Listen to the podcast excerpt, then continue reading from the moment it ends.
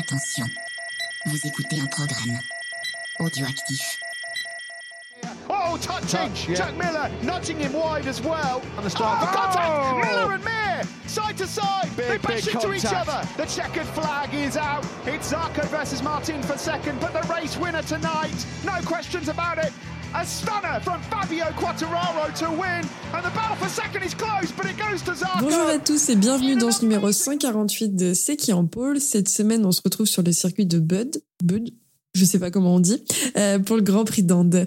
Un nouveau circuit, vous l'aurez compris. Euh, et pour m'accompagner cette semaine, j'ai le plaisir de retrouver Stéphane. Comment tu vas, Stéphane? Bah très bien. Et toi, ça va? Ça va, un peu malade, mais euh, c'est pas grave. On a encore euh, six courses un peu matinales à faire, donc va falloir tenir. Faut faire des grogs. Exactement.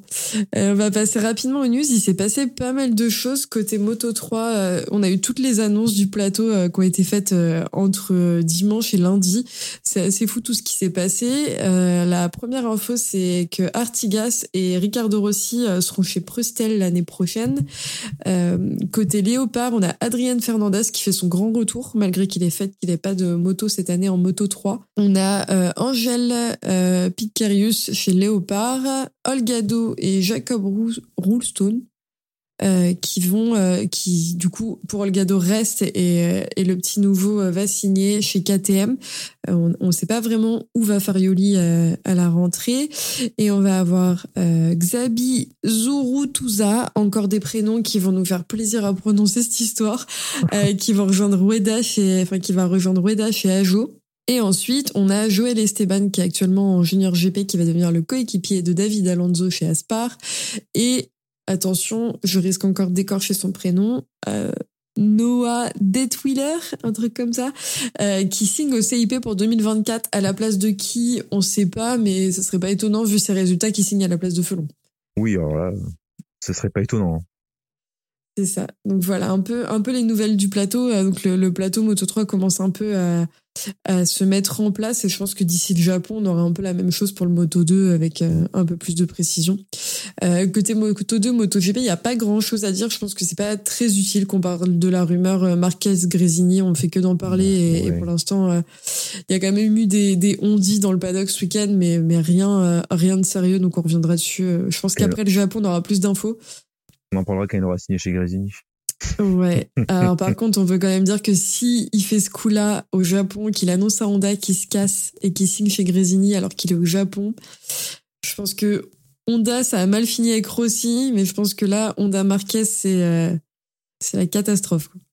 Bon après, hein, on va dire qu'il est plus sur sa fin, plus sur sa fin de carrière que son début de carrière, donc euh, tu sais, je suis pas Non, sûr qu'il retourne un jour chez Honda. Il a plus rien à ni à gagner ni à perdre. Ouais, c'est clair. Il y a quand même la, théorie, euh, c'était un peu la théorie du complot euh, ce week-end, c'était euh, imaginer euh, Marquez part chez Ducati. Euh, la Ducati, bon, elle fonctionne évidemment, c'est la Ducati, mais Zarco arrive chez LCR et là d'un coup la Honda se met à fonctionner.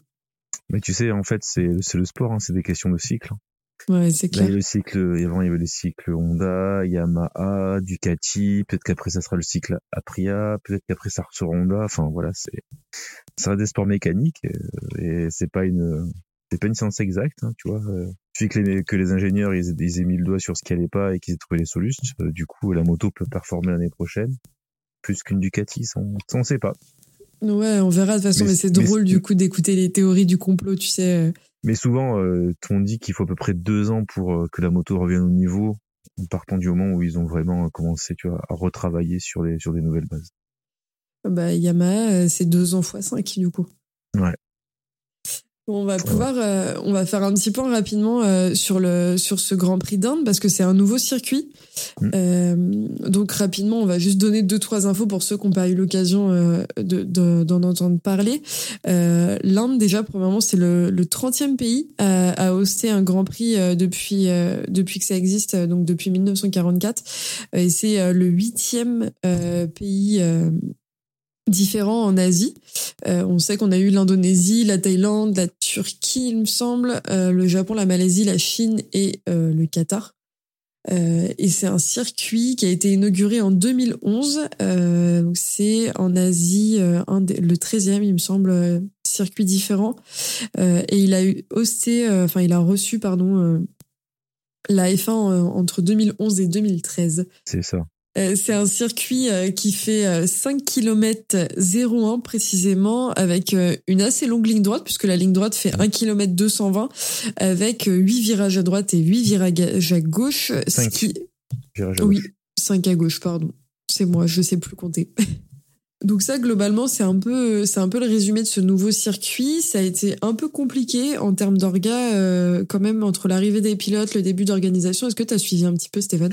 Ouais, j'ai un peu le, le comment s'appelle le, le, problème de visa. Alors il y a plein de pilotes, de team managers, de mécaniciens euh, dont les livras, dont les livras, pardon, dont les visas n'ont pas été délivrés euh, en temps et en heure, et donc du coup il y a une sorte de d'imbroglio pour savoir quel pilote pourrait euh, prendre l'avion et atterrir en Inde, et finalement, bon, tout le monde a réussi à les avoir, mais il y avait un peu ce, cette épée de Damoclès qui planait au-dessus de, de pas mal de monde dans le paddock. Ouais, jusqu'à mercredi, c'était compliqué. Il y a eu euh, ce qu'ils ont appelé le Visa Gate. Le Visa Gate, c'est ça. Euh, Marquez était bloqué en Espagne. euh, Enfin, c'était, il y en avait plein qui étaient bloqués à Paris aussi. Et ils ont dit que l'ambassade d'Inde avait été débordée avec la réception des 2000 demandes de, de visa pour le C'est week-end. Donc, euh, c'est un peu compliqué de pas anticiper. Mais après, je travaille pas à l'ambassade, donc j'ai aucune idée de comment ça s'est passé. C'était juste très cocasse à voir de l'extérieur. Surtout qu'on se disait, bah, est-ce que vraiment il va y avoir un grand prix? Ouais, si, Et, si euh, les pilotes sont pas là, bon.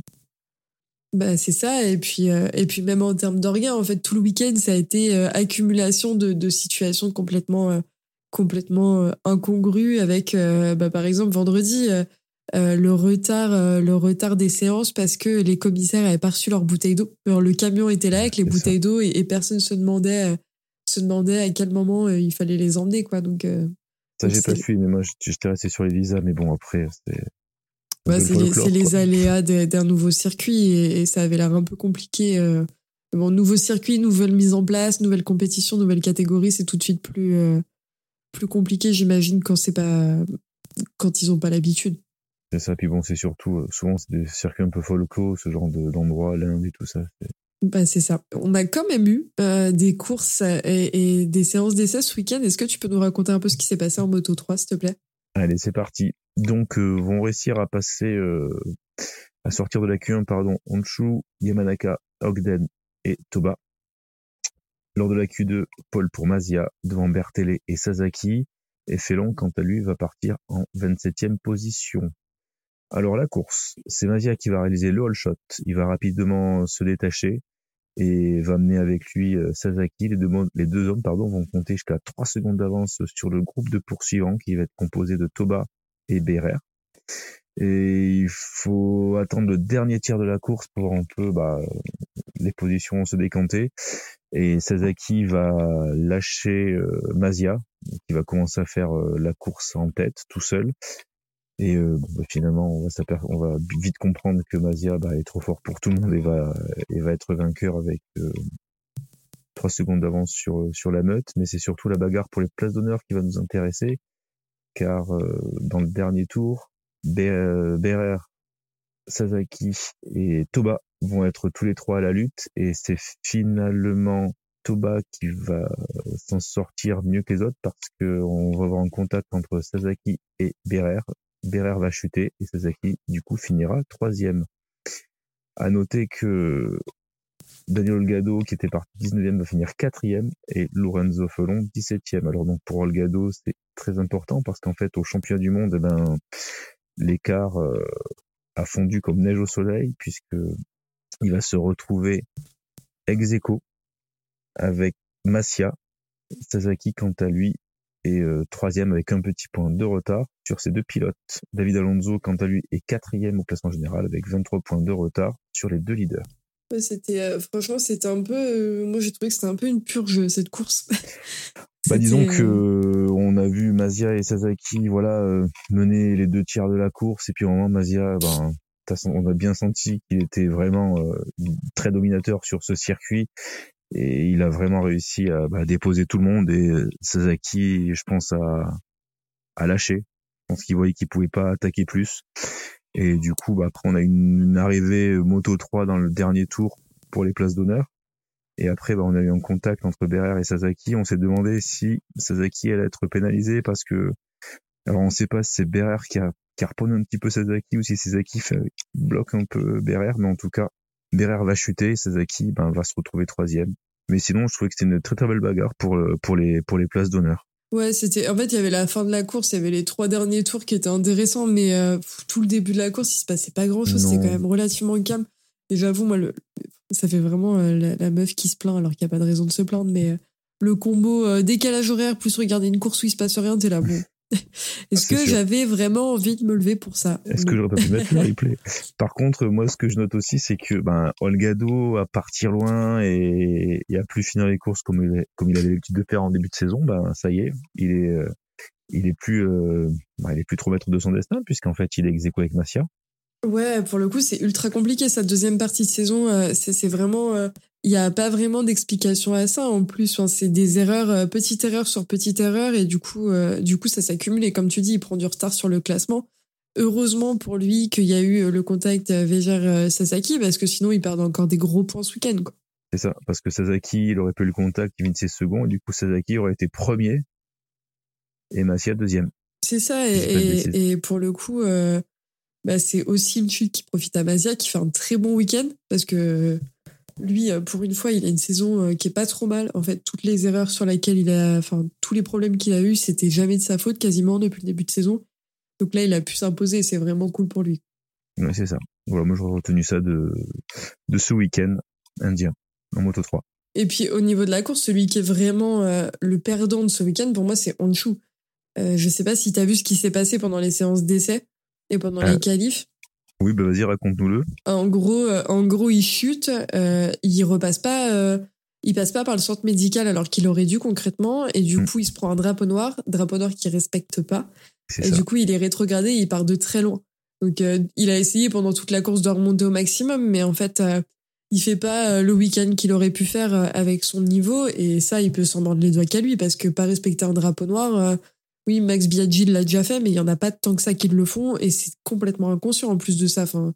Non, mais en, plus, ce qu'il faut comprendre, c'est que passer par la, la clinique mobile, c'est pour eux, quoi. C'est pour leur intégrité physique. Donc euh, voilà, tu pas, t'as un check-up, le médecin te regarde, ok, c'est bon, t'es fit, tu peux faire la course. Donc euh, je, je comprends pas le cet état d'esprit de vouloir euh, faire le dur, c'est-à-dire que non, je suis tombé, j'ai mal, mais c'est pas grave, je peux quand même rouler. Non, non, tu passes par la, la case la case docteur et puis on va on va t'ausculter, on va être sûr qu'il y a rien et après le lendemain tu pourras remonter sur ta moto. Bah c'est ça. Enfin, je sais pas si c'est l'école euh, Sofoglou qui fait ça derrière et il faut y aller à la dure et, tenir le coup, mais euh, non, je pense là c'est complètement irresponsable de sa part. Après bon, pour la question de, de, ne pas avoir respecté le drapeau noir, oui, je, enfin, je, je pense qu'il y a plein de pilotes qui, enfin, qui malheureusement euh, l'auraient fait. Il y a plein de pilotes qui le font. Hein. C'est quand même Il y a plein de pilotes blessés qui remontent sur les motos. Enfin, tu vois. Ouais, ouais, non, mais ça, je suis d'accord avec toi. Euh, remonter sur la moto en étant blessé, euh, on a Espargaro qui a le pied fracturé, on voit rien, soi-disant rien à la radio, il remonte. Euh, Bezeki avec son entorse à la main, enfin ça. À la base, quand il s'était fait opérer de, de sa cheville, il était remonté super vite sur la moto aussi. Ouais, c'est ça, mais derrière, enfin, il y a une différence entre ça et, ne pas respecter un drapeau noir. C'est que là, vraiment, on te dit, mec, ce que t'es en train de faire, c'est dangereux. Suffit qu'il ait une commotion cérébrale, le mec, euh, il lui arrive un truc sur la moto, il en a rien à faire, quoi. C'est complètement, euh, c'est irresponsable. C'est pas l'exemple que t'as envie de montrer non plus euh, quand t'es sur la moto. Enfin, je sais pas, j'ai trouvé ça que vraiment, pour le coup, c'est le grand perdant du week-end et il peut s'en prendre qu'à lui-même. Après, en termes de perdant, euh, malheureusement pour lui, il joue plus, il joue plus grand chose au championnat. Donc, euh, je sais même pas si on peut dire que c'est le plus grand perdant, c'est le grand perdant, mais en tout cas, il aurait pu euh, sortir un peu plus. bah, c'est ça, au un moins. Peu plus aller, de cette histoire-là, quoi.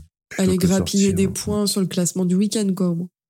Après, si vous voulez faire une, si vous voulez faire une, si la Dorna voulait faire un exemple, ils auraient dû l'exclure du Grand Prix, puis voilà, dire t'as eu un accident, t'as pas respecté le drapeau noir, nous c'était pour toi, ben voilà, t'as pas le droit de courir demain. Ouais, après, il y a toujours les, les, pénalités qui sont déjà prévues pour tel ou tel euh, incident. Donc, euh. ouais. bon. on va pouvoir euh, passer au Moto 2, qui était, pour une fois, j'ai trouvé un peu plus animé que, la, que le Moto 3. Ouais, alors bon, on va en parler, mais je trouve que c'est un peu une course à la moto, à la même, c'est un peu le même style de course que le Moto 3. Bon, enfin. Alors, en Q1 vont passer Van Den Gouberg, suivi de Garcia, Baltus et Binder et en Q2, donc euh, Paul pour Dixon devant Acosta et Garcia. Alors euh, pour la course, donc c'est une course en deux temps, hein, puisqu'à l'extinction des feux, c'est Dixon qui réalise le meilleur départ, mais son all shot va être éclipsé par une grosse chute au premier virage, qui va impliquer plusieurs pilotes, dont Chantra, Alcoba, Vietti, Ramirez et Ada. Et ce strike est à mettre au profit d'Alcoba qui a freiné au panneau trop tard. Donc le drapeau rouge sera sorti euh, le tour d'après. Au restart, c'est Sergio Garcia qui réalise le all shot, mais Acosta ne mettra pas plus d'un tour pour prendre la tête de la course. Euh, vont se produire une série de chutes qui va d'abord impliquer Loves, Canet et Ugura. Ensuite, on va avoir une chute qui implique Alonso, Lopez, Dixon. Et à noter que Dixon, qui fait un rejoin, rechutera une dernière fois en fin de course. Alcoba, donc, va également chuter. Donc, c'est une chute, chute, un peu gag parce qu'en fait, il chute en effectuant son long lap. Voilà, suite à son carambolage de début de course. Pendant ce temps-là, il y a quand même la course qui va se poursuivre et Costa va rapidement euh, prendre le large et compter jusqu'à deux secondes d'avance sur Arbolino, Garcia et Robert. Et donc, euh, c'est sans surprise que le pilote espagnol va s'imposer. Arbolino, quant à lui, parvient également à se détacher et fera cavalier seul à la deuxième place. Donc, ce qui va là nous intéresser, ce sera la bagarre pour la troisième place qui va opposer Garcia et Robert. Et à ce jeu-là, c'est finalement Roberts qui va s'imposer et monter sur la troisième marche du podium. grâce à ce résultat, Acosta consolide sa place de leader avec 236 points devant Arbolino qui a 197 points et Dixon est troisième avec 146 points. Donc euh, voilà, bah on peut dire euh, pour résumer la course que Acosta est intouchable et qui reprend de gros points au championnat sur Arbolino. Et euh, vu la course qu'il fait, maintenant on peut se dire, bah, voilà, c'est très très dur d'aller le, le, détrôner, euh, sauf si Acosta euh, bah, chute. Finalement, euh, si si ça sabote lui-même, mais parce qu'il est quand même très très régulier, il est très propre et il fait très peu de fautes. Ouais, je suis d'accord avec toi, il a été ultra ultra propre sur cette course, ultra ultra carré, ultra concentré. Donc c'est ce qu'on attend de lui de toute façon et c'est ce qu'on attend d'un mec qui est là pour rivaliser au championnat. À côté, c'était cool aussi de revoir Arbolino revenir euh, sur, euh, sur le podium euh, et de revenir un peu à la bagarre. Bon, pour le coup, la bagarre, il n'y en a pas vraiment eu entre eux, puisqu'ils étaient quand même à distance, mais, mais ils étaient en mesure d'aller chercher des points, donc ça, c'est cool. et comme tu dis, enfin, la chute d'Alcoba, ça pourrait, si ça existait encore, ça finirait dans vidéo gag, quoi. C'était une blague, en fait. Il tombe en faisant donc là, bon, bah, Mais vraiment, en plus, en plus hein. il se pose même pas la question d'aller voir si la moto, elle s'est arrêtée ou pas, quoi. Juste, il est en mode, bon, bah, elle est tombée, ok. En fait, il prend le long lap, en fait, il se tourne un peu large, il va dans le gravier, bon, en fait, il tombe, hein, c'est même pas à la grosse chute, et puis il se relève et il s'en va. Ouais, et puis il regarde vraiment la moto, genre, ok, elle est par terre. Ah, elle est là, bon, bah écoute, je vais pas la relever, c'est lourd. Et euh, par contre, celui en parlant de chute, euh, un qui est, euh, je trouve, dramatique ces dernières courses, alors que c'est un pilote que j'apprécie beaucoup, c'est Lopez. Il ne sait pas faire une course sans tomber et quand il tombe, il emmène quelqu'un avec lui à chaque fois. C'est vraiment catastrophique. Quoi. Ouais, mais je trouve que les pilotes étaient quand même assez fébriles parce qu'on a vu beaucoup de chutes, finalement. Ouais. Et tu vois, ça faisait un peu penser un peu un niveau Moto 3 quand même sur le coup, c'est-à-dire des, des, pilotes qui n'arrivaient pas trop à, à contenir euh, leur action. Et c'est bête parce que du coup, quand t'es en moto 2, t'es censé être euh, un peu plus mature et tu prétends à des, à des places en moto GP. Et je pense que les team managers de moto GP attendent autre chose que ce genre de d'incident en moto 2. En moto 3, tu peux dire, ah, les petits jeunes, voilà, ils ont les dents longues, ils veulent prouver à tout le monde qu'ils sont capables d'eux. Mais là, quand t'es en moto 2, c'est que t'as quand même euh, fait des choses un peu derrière, quoi. Donc, c'est peut-être pas le spectacle qu'on attend de cette discipline. Ouais, je suis d'accord avec toi. Après, en plus, enfin, c'est pas pour leur trouver des excuses, mais nouveau circuit, euh, circuit compliqué, j'ai l'impression pour les pilotes, euh, conditions ultra compliquées. Euh, on l'a vu aussi, on l'a vu aussi avec les pilotes MotoGP, ils étaient quand même à la limite dû à la chaleur, l'humidité, etc. Donc je pense que même pour des petites catégories, ça aide pas non plus. Tu as besoin de, de, de, trouver des repères qu'ils avaient peut-être pas aussi sous cadre et qui n'ont pas aidé à avoir des courses sérieuses pour eux, quoi bah, c'est là où tu vois qu'il y en a certains voilà, qui, qui sont au-dessus du lot. Un mec comme Acosta, bah, il a eu les mêmes conditions que les autres. Hein. Mais il est propre, tu vois. Arbolino, c'est pareil, il avait les mêmes conditions de piste, de température. Et voilà, les mecs, ils, savent rouler, quoi. Ils savent se bagarrer. Même, le, même pour la troisième place, tu vois, c'était c'était une belle bagarre, c'était faire, tu vois. Ils ont pas... Ça s'est bien terminé. Tu vois, donc, euh, ils avaient les mêmes conditions de piste que les autres. Donc, au moins aussi, euh, aux autres de se dire qu'il euh, faut il faut un peu maîtriser ses dépassements et maîtriser ses freinages. Oui, c'est sûr. Pour le coup, tu as raison. Et en parlant de maîtriser ses freinages, il s'en est passé des choses à ce sujet en MotoGP. Bah oui, tu peux nous en parler du coup. Bah, la, la, première chose importante avant de parler des qualifs, c'est Alex Marquez qui s'en est mangé une bonne en début de week-end. Euh, et qui s'est cassé deux côtes. Euh, donc c'était euh, aller direct pour lui en Espagne, puisque du coup il a dû partir pour aller pour aller voir le médecin et tout ce qui va bien quand t'as ce genre de, de, soucis. Il a été déclaré unfit pour le week-end. Et pour le week-end prochain aussi. Aussi. Mais ils ont de la chance dans leur malheur, entre guillemets, c'est qu'ils n'ont pas besoin de le, le, remplacer tout de suite, puisqu'ils ont le délai de 10 jours avant de devoir remplacer un pilote. Donc ça c'est cool parce que les frais, enfin j'imagine que les frais pour faire venir un pilote d'Europe quand tu dois aller au Japon, enfin après, c'est dommage parce qu'ils perdent des gros points. Peut-être Marc Marquez peut prendre la place de son frère le week-end prochain chez Gravini pour tester la moto. Eh, attends, la, Honda a bien fonctionné ce week-end. Hein ouais, je suis d'accord. Bon, et puis euh, avant les qualifs, il y a eu aussi, euh, on s'est retrouvé dans des conditions un peu compliquées euh, samedi matin avec de la pluie. il a fallu faire sécher, sécher la grille de départ de la sprint au souffleur parce que la ligne droite n'avait pas évacué assez d'eau, etc.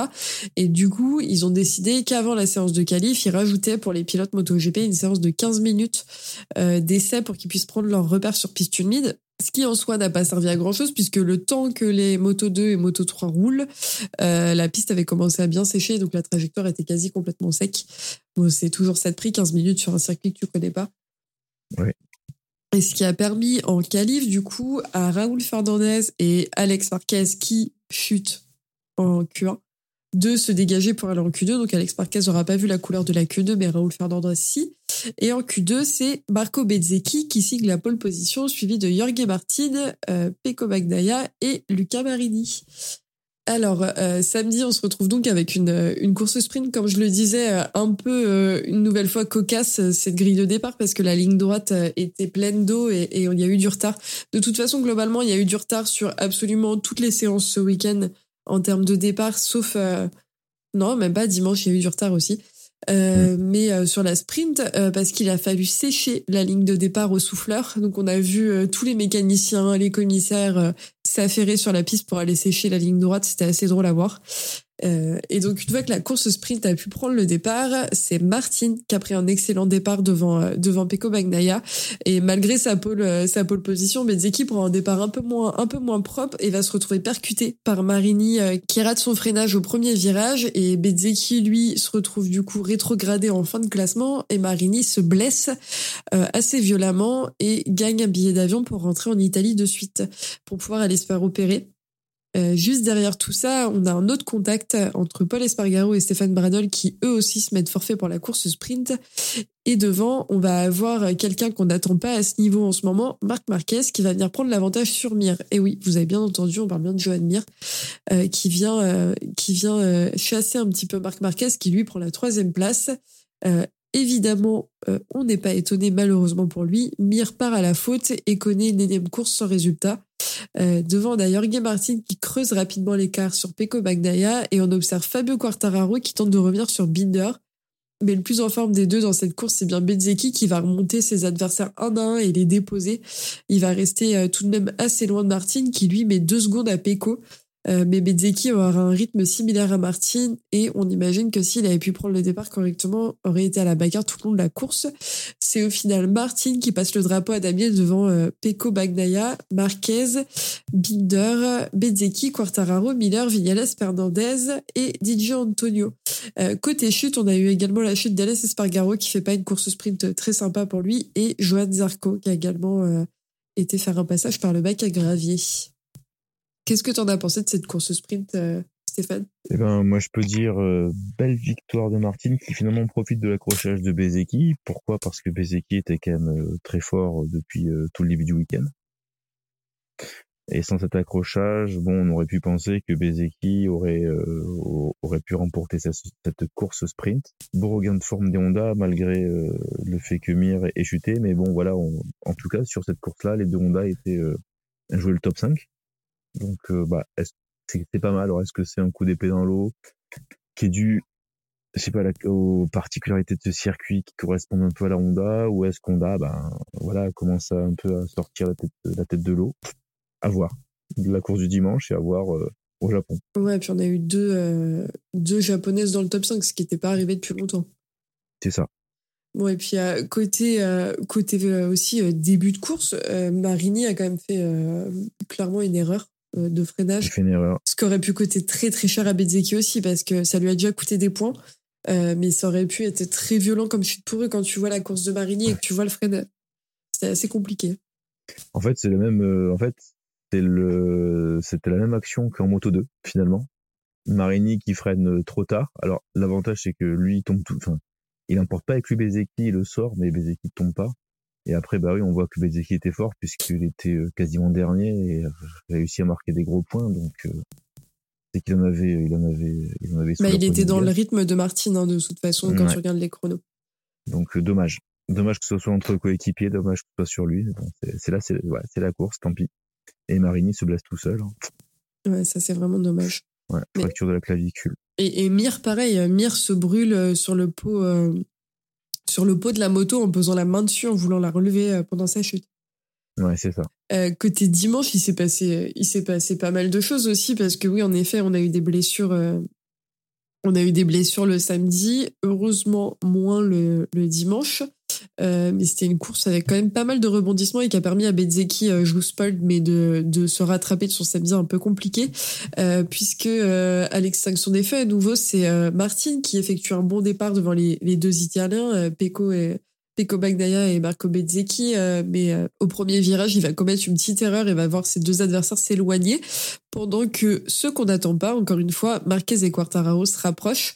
Euh, Bezzecchi, lui, va prendre la tête de la course et on le reverra pas avant le drapeau à damier. Il a fait sa course tout seul, il s'est fait plaisir.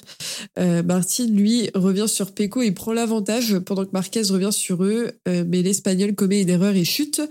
malheureusement pour lui, Fabio, en tout cas, en profite pour prendre la quatrième place. Il y en a qui chute euh, ça apporte des points. Euh, à la bagarre avec Martin, on a Pecco qui chute également et commet une erreur importante au championnat, mais une erreur qui à nouveau profite à Fabio puisqu'il se, donne une place sur le podium. C'est un Grand Prix euh, un peu calme mais avec quelques rebondissements parce que à la fin de la course, c'est Martin qui se retrouve avec la combi qui s'ouvre une situation qu'on avait pu voir avec Fabio Quartararo il y a quelques courses dans une saison précédente euh, et sur laquelle il va mettre trois virages seulement à, la fermer et éviter de se prendre un drapeau noir. Euh, mais euh, il va se manquer dans le dernier tour. Il va laisser l'occasion pendant quelques secondes à Fabio d'espérer une seconde place. Mais Martin va réussir à récupérer cette place malgré malgré l'offensive de, Fabio. Et c'est donc Bezzecchi qui va passer le drapeau à damier, suivi de Martin et Quartararo. derrière, on aura vu Binder qui profite d'une erreur de Joan Mir pour prendre la quatrième place. Et Marc Marquez, lui, qui était tombé, a réussi à repartir et se classe neuvième. Au top 10, on retrouve donc Bezzecchi, Martin, Quartararo, Binder, Mir, Zarco, Morbidelli, Viales, Marquez et Fernandez. Ce qui donne au championnat euh, Bagdaya avec 292 points, Martin avec 279 et Bezzecchi avec 248. Comment t'as trouvé cette course, Stéphane? Euh, bah pareil, euh, c'était une course euh, bah, moyenne, c'est-à-dire que Bezeki s'est détaché. Donc ce qu'on disait, il avait vraiment le rythme tout le week-end, donc il est parti et personne ne l'a revu. Et voilà, donc c'est très belle victoire pour lui. Belle deuxième place de Martin, hein, qui lui aussi était assez rapide. Et puis, ben, encore une inconstance de Peko Bagnaya. Encore une inconstance, on a vu quand il tombait que ah bah oui, je suis désolé, mais bon, quand tu joues le titre, c'est quand même. Alors, à minima la deuxième chute qu'on peut attribuer, euh, qui est vraiment, enfin voilà, c'est son erreur quoi. Ah oui, c'est une erreur. Je, je t'accorde le fait que c'est une erreur. C'est juste que euh, encore une erreur de. Je trouve ça. En fait, je trouve que les, les propos sont toujours euh, très durs euh, et particulièrement bah, ce week-end. En fait, quand t'as la meilleure moto du, t'as la meilleure moto du monde. Ah mais je, je suis d'accord avec toi, mais je suis d'accord avec toi, mais n'importe. Tu peux, tu peux plus faire ça. Tu peux plus faire ça. Enfin, je veux dire, je, enfin, je dis toujours la même chose, mais quand Rossi ou Marquez étaient en tête d'un championnat, autant te dire qu'ils chutaient pas autant que Bagnaia et faisaient pas autant d'erreurs. Je dis pas qu'ils en faisaient pas, mais c'était quand même beaucoup plus constant sur l'ensemble d'une saison que peut être euh, Bagnaia. Parce que Bagnaia, il aurait eu en face de lui euh, un, vrai, un vrai second. Voilà, chaque fois je dis ça, mais c'est la vérité sur cette saison. Il aurait eu par exemple un Martin qui aurait été euh, qui aurait été là toutes les courses. Bah, Bagnaia serait plus il serait, il serait plus en tête. Ouais, ça je te l'accorde, mais c'est juste que je trouve que le propos est dur à chaque fois parce que ça peut être n'importe quel autre pilote qui Bah tombe. ouais. Mais après, tes arguments s'entendent et je suis d'accord avec toi. Ben, en fait, le problème, c'est que tu- c'est pas n'importe quel pilote, c'est quand même le pilote qui a la meilleure moto, c'est le pilote qui est champion du monde, c'est le champion, c'est le pilote qui prétend à, à se succéder encore au championnat du monde. C'est le pilote qui est en tête. Donc tu vois, c'est pas un nouveau, c'est pas un rookie, c'est pas quelqu'un qui a jamais géré la pression d'un titre. C'est quelqu'un qui connaît tout ça.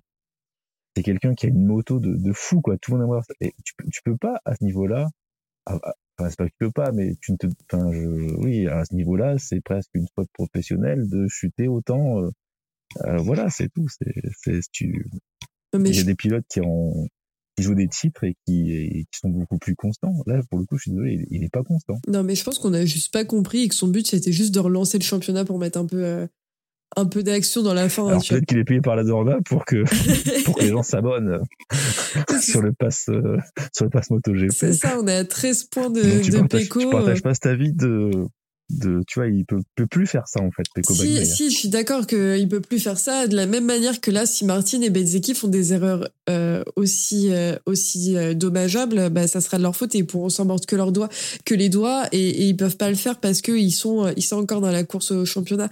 Je trouve juste que il y a euh, pas de notre part pour le coup parce que sinon on a Pierre qui nous tape sur les doigts, mais euh, je trouve qu'il y a un acharnement sur Pecco dès qu'il va faire une erreur où on va dire euh, bah, comme on le dit à chaque fois, mais Pecco a pas le mental. Pecco a fait une erreur, euh, c'est catastrophique. Pecco ci, Pecco ça, et je trouve ça compliqué parce que bah, ça reste un pilote en fait. Et, et quand Ouais. on voit l'épuisement qu'il y a eu sur cette course en termes de physique, je suis pas étonné que malheureusement il y ait des erreurs qui soient faites et que ce soit lui ou un autre. hein. Ben, en fait, euh, comme je disais pour la Moto 2, hein, la condition de piste, elle est pour tout le monde pareil. Les 80 degrés du, 80% d'humidité, c'est pour tout le monde pareil. En fait, c'est tout pour tout le monde, tout le monde pareil. Là, il n'y a pas de, enfin, t'es sportif de haut niveau, c'est-à-dire que normalement, euh, ça sert à une préparation qui fait que tu peux rouler une demi-heure, 35 minutes, tu vois, sur une moto et quand il fait chaud. Enfin, c'est quand même des athlètes, les mecs. Ouais, bah on peut en parler avec tu- on Martine peut pas si remettre tu ça veux. en disant, ah, bah, il est fatigué. Martine, pour le coup, c'est aussi son, c'est aussi un peu sa faute parce qu'il avait qu'à mettre de l'eau dans son camelback. Ouais, bah c'est pas le seul après. Parce qu'en fait, oui, on n'a pas dit que Martine, en fait, une fois qu'il a passé la ligne d'arrivée, euh, sur euh, dans le parc fermé, il est tombé d'épuisement et de et de déshydratation parce qu'en fait, il n'avait pas pris de l'eau euh, pour la course. Alors, je suis désolé, euh, c'est sa faute et pour le coup, on aurait peut-être pu lui mettre une pénalité parce que il suffit qu'il tourne de l'œil sur sa moto, c'est peut-être grave. Bah, je trouve ça dur parce qu'ils ont le choix de, de partir ou non et il n'y a pas de point dans le, dans le règlement qui oblige à partir avec un camelback. Fabio l'a pas fait par exemple. Ouais. Non, mais il était pas, il était pas, il a pas fini aussi aussi mal que aussi mal que Martine par contre. Non, parce que comme tu le dis, on l'a vu euh, arriver à son box, il s'est même pas rendu au parc fermé, il s'est rendu à son box où il s'est arrêté en faisant signe qu'il fallait qu'il boive et il s'est effondré par terre. Arrivé au parc fermé, il a fait un malaise, il expliquait que le moment où euh, il laisse la porte ouverte à Fabio, c'est parce qu'il voit plus. Euh, donc c'est quand même très compliqué. Tu rajoutes à ça, bah, du coup ça n'a rien à voir avec le camelback, mais la combi qui s'ouvre, ça fait beaucoup dans une course pour une seule et même personne. Ouais. Alors ça c'est pas sa faute enfin, pour le Non. coup. euh, Non, mais c'est juste que ça fait, euh, avec- ça fait beaucoup c'est le à même- C'est le accumuler. même quoi. fournisseur de combinaisons en plus. Hein. Il y a peut-être un truc à faire. Mais tu vois, quand on voit ça, euh, peut-être qu'il y a peu- aussi tu vois, une, une petite jurisprudence à mettre en place pour dire que bah, tous les pilotes doivent, doivent avoir à boire euh, Mais alors, les, dans leur sac à dos, surtout quand il fait très chaud. J'ai un doute, mais il me semble que qu'il y a une histoire aussi de que le camelback peut gêner l'airbag ou un truc comme ça. Je me souviens plus, mais il y avait une course où ils en parlaient Ah ouais. Ah, et que c'était euh, soit tu prends le euh, camelback, soit il y a un autre truc. Enfin, j'ai un doute sur l'airbag parce que ça me paraît très lunaire euh, que le camelback euh, bloque l'airbag. T'imagines, t'as un accident. Ah bah non, bah tu t'es pété le dos parce que t'avais ton camelback, ça n'aurait pas de sens. ah. Mais il me semble qu'il y avait, euh, il y avait un truc, euh, il y avait un truc qui jouait sur le fait que t'avais ton camelback ou pas. Et en plus de ça, ça leur rajoute du poids. Enfin, c'est, c'est un jeu du poids, c'est vrai. à un kilo près, ça peut faire beaucoup. Mais Hein. bon, est-ce que t'es à deux, est-ce que t'es à 2 kilos près? Bah, ouais, sais, regarde bon. un Dani Pedrosa avec son poids, euh, ça jouait hein, les kilos. Donc, euh, Ouais, je sais, je sais. Mais bon, c'est pareil, euh, dans ces cas-là, ils ont qu'à augmenter les poids de 2 kilos pour que les mecs aient 2 kilos d'eau dans leur, dans leur camelback. ouais, pour que ce soit équitable pour tout le monde, quoi. Pour que c'est équitable pour tout le monde. En tout cas, c'était. euh, Enfin, moi, j'ai trouvé ça vraiment hallucinant. Je pense que c'est la première fois que je vois un pilote dans cet état euh, après une course. Euh, et bien qu'on puisse dire euh, ce qu'on a entendu après les courses, euh, il n'a pas la condition physique. Je pense que le mec a la une des meilleures conditions physiques que nous n'aurons jamais au sein de la communauté moto. Mais c'est que c'était vraiment un, un week-end qui semblait extrêmement épuisant pour eux. Et, et c'est Zarco qui en parlait. C'est chaud. Mais Zarco il disait très bien qu'à la différence de, de Mandalika, etc., c'est que là-bas, t'as l'air de la mer qui rafraîchit et que là, c'était pas le cas. Et que ça compliquait encore plus les choses aussi. Quoi. Et pour finir sur Martin, du coup, et son coup de chaud, maintenant que Martin est prétendant au titre, hein, puisque il a que 13 points de retard sur Bagnaia. Maintenant, comment il va gérer ça? Ouais, bah ça va être euh, ce qu'il faut voir dans les courses. Après, Ouais. quand tu regardes les résultats, Martin, c'est le plus régulier depuis le début de la saison. Tu prends Peko, Bezzeki, Martin, le plus régulier des trois, c'est Martin. Martin, là, du coup, il devient euh, euh, à égalité avec Peko, il a quatre victoires en sprint. Donc, euh, il fait des bons résultats. Il est à 13 points. 13 points, c'est rien. Il suffit d'une erreur en course sprint et euh, 13 points, c'est rien. C'est-à-dire que tu finis euh, sprint et euh, main race premier, Bagnaia deuxième. C'est bon, tu es passé devant sur, sur, un, sur, un, mais sur ça. de course. Et dans un monde parallèle, euh, t'as Peko et Martin qui chutent euh, en course du dimanche, qui fait une erreur en sprint, et, et il revient à rien du tout aussi. Donc, euh, pour moi, euh, pour moi, c'est les trois, euh, les trois qui sont vraiment euh, en compétition possible. Beaucoup, euh, j'ai lu beaucoup de commentaires qui disaient non, Bezzeki, il est trop loin, il est trop loin. Il reste quand même, euh, il reste sept courses. Sept courses plus les sprints, ça fait 14. Il y a encore beaucoup de points à distribuer, car 4 points, c'est rien du tout. Et Non, euh, tout, mathématiquement, bon. mathématiquement, Zarco peut être champion du monde. Mais on, on s'arrêtera sur Martin et Bezeki quand même. Oui, alors moi, si Bezzeki est, est champion du monde, vous allez me voir sur les Champs-Élysées avec ma pancarte et j'irai faire une propagande pro Bezzeki toute l'année.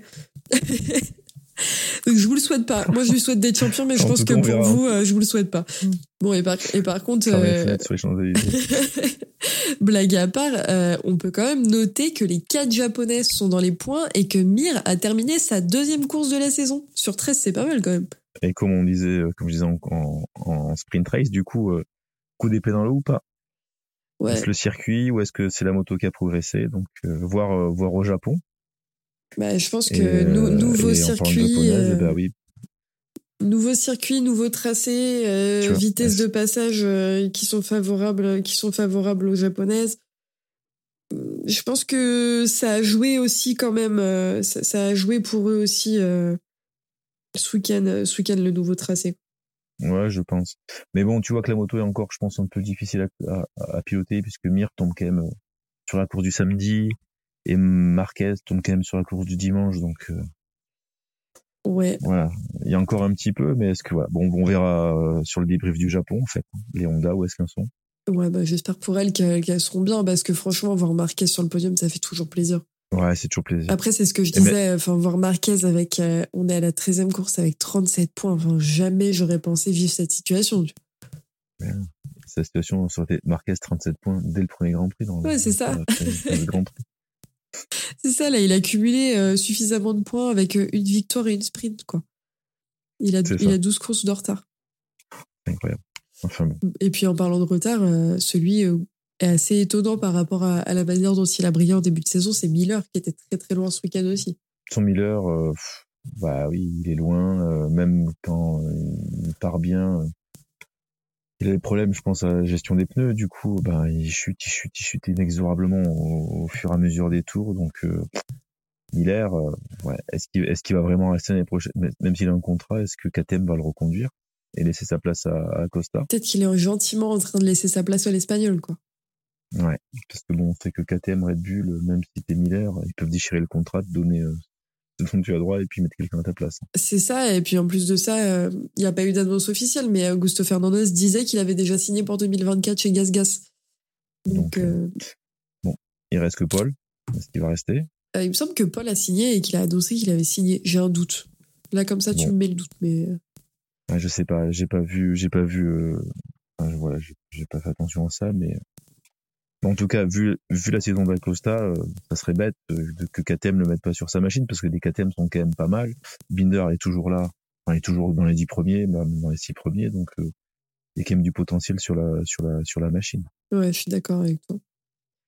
Bon, je pense qu'on a fait un peu le tour euh, de cette course, euh, de ce Grand Prix d'Inde, le premier Ouais. historique pour l'Inde. Euh, côté Superbike, euh, nous, on se retrouvera comme on a fait la dernière fois pour un petit débrief euh, de deux ou trois courses d'affilée, histoire d'avoir plein de choses à dire. Euh, on pourra parler de la victoire de Rinaldi parce que ça, c'était plutôt intéressant à voir. Euh, et côté euh, MotoGP, nous on se retrouve déjà ce week-end, donc le 29 septembre pour le GP du, du Japon. Il va falloir être matinal parce que les premières séances sont à 3 heures du matin, voire certaines à 1 heure du matin. Euh, donc il va falloir se lever tôt et voire pas dormir en fait, tout simplement. Ou sinon mettre le replay. Aussi, on peut faire ça. et ben Stéphane, je te dis à très vite. Et pour les auditeurs, nous en attendant, on se retrouve euh, sur tout ce qui est Facebook, Twitter, Discord euh, pour parler MotoGP. À très vite. Ciao Félix, ciao à tous.